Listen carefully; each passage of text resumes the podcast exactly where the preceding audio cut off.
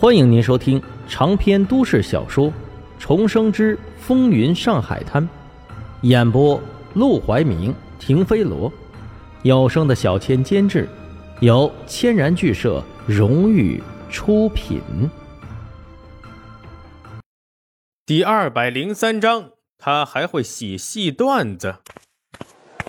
下面有请我们加梦大舞台的台柱子。林志轩和梦莹为大家演唱一段男女双重唱选段《梁山伯与祝英台》。等到一段戏热场过后，掌柜的立刻上台开始宣布接下来的节目。他话音刚落，底下的观众席里立刻爆发出一阵雷鸣般的掌声。好，梦莹，梦莹！天哪，是林志轩！我太喜欢他的戏了。陆兰春正在椅子上吃点心，吃得开心。听到掌柜的报幕，立即不屑地翻了个大大的白眼。什么台柱子，不就是两个丑八怪吗？哪知道掌柜的刚说完，整个戏院都沸腾了，惊得他差点把点心吐出来。什么情况？这两个人上台唱过戏吗？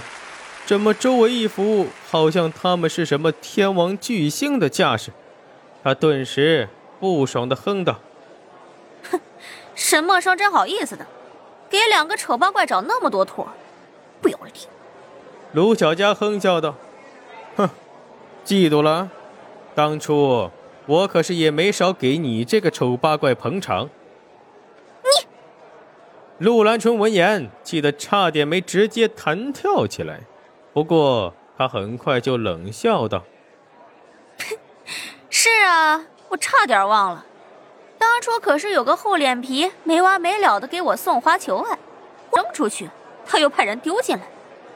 可惜呀，癞蛤蟆一辈子都吃不上天鹅肉，我压根看都不想看他一眼。”这一下轮到卢小佳生气了，他可不是会忍耐的性子，尤其对一个戏子。耐心更差，刚想发火，一扭头，却惊讶地看到了一个熟悉的面孔，竟是沈如月。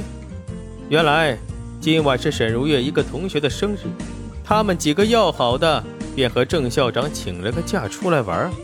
大晚上的，他们几个年纪不大的学生，又有男有女，不方便去什么烟花柳巷，也不能去舞厅。想来想去，最终。沈如月把他们带进了这个戏院来，毕竟是沈梦生的地盘，玩着也放心。卢小佳一看到沈如月，当即把陆兰春抛到了脑后，一双眼睛假装不经意的，总是偷偷瞥过去。一段时间没见，沈如月比过去漂亮了许多，她自信了，肢体也就变得舒展了，脸上总是笑盈盈的，眼睛弯成月牙儿。十分讨人喜欢，跟在他身旁的四个男同学，一看就对他有意思，一路上暗中较劲，对他却是嘘寒问暖，不管他说什么，都跟着附和起哄，哄得他咯咯笑个不停。卢小佳看在眼里，脸色顿时就沉下去了。好一个朝三暮四的女人，不久之前。还在医院里对他表白，争风吃醋呢。这才几天呢，就跑去勾引其他男人了。这时，梦莹和林志轩走上舞台，鼓声响起，他们立即唱了起来。沈梦生趴在二楼的楼梯扶手上听着、看着，显得十分满意，因为梦莹和林志轩唱的确实不错。他们俩单领任何一个出来，和那些名角比拼。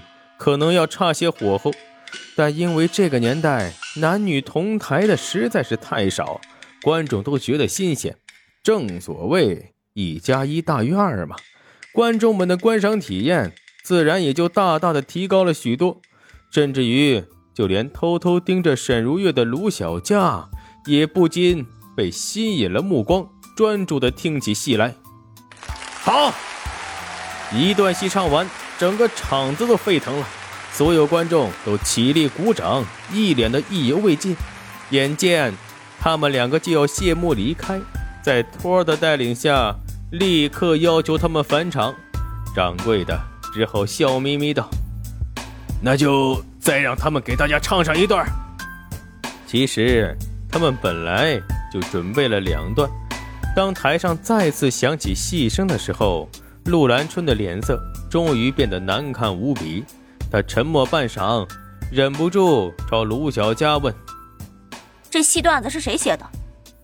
卢小佳一方面注意着沈如月，一方面用手指在腿上打着拍子，听着戏，心不在焉的。沈梦生，他？陆兰春惊讶不已，这小子还会写段子？要知道，不管是京剧、黄梅戏，还是别的戏种，基本上都有固定的板式和旋律，每个人唱起来，无非就是调门的高低或者节奏不同而已。所以，比起唱功，更依赖于天生声音的好坏。陆兰春又忘词又跑调的，还能一炮走红，拥有那么多粉丝，甚至就连卢小将都为他折过腰。就是因为他天生一副好嗓子，这是很多戏子花一辈子的时间都调不出来的。但是台上的戏段子却和陆兰春平时所听所唱的那些版式完全不同，不但节奏快了许多，旋律也变得朗朗上口。他才听了一遍，竟然就能跟着哼唱上两句。这明显是有高人重新编曲的新段子，跟过往的完全不一样。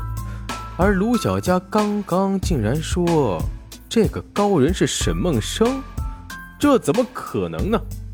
不过卢小佳说的还真是实话，这些戏段子的确都是沈梦生一个人琢磨出来的，因为他听过了梦莹和林志轩的声音，知道要比唱腔比声音。他们不但比不过陆兰春，甚至连民香戏院里其他红角也不如。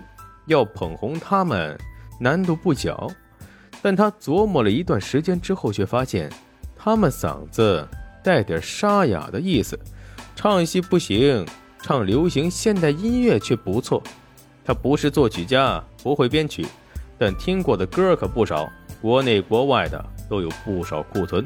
因此，他特地找到了戏班子的古老和琴师，联合他们的戏曲知识，加上自己的哼唱，重新编排了一番，才有了今天这出融合了流行音乐唱法和戏曲的选段。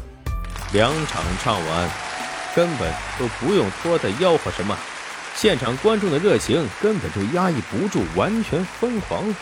就连沈如月和那几个同学也兴奋地起身，用力鼓掌，还互相确认：台上那个男的是叫林志轩吧？我宣布，他以后就是我最喜欢的戏子。男同学也激动地喊了起来：“我喜欢梦莹，我喜欢梦莹啊！当然，我最喜欢你了，沈同学。”沈如月大方的一笑：“你要是喜欢梦莹，尽管喜欢好了。”因为我也喜欢他。几人相视一笑，然后转过身去继续鼓掌。梦莹和林志轩站在戏台上，听着台下热烈不绝的掌声，又是欣慰又是高兴，住了好半天，才对着他们深深的鞠了一躬。这时，只听咔嚓一声，陆兰春用力的把跟前的桌子掀翻了出去。当整个戏院的观众都好奇地朝他看过来时，他扬起下巴，一脸傲慢道：“唱的根本就不怎么样，有什么了不起的？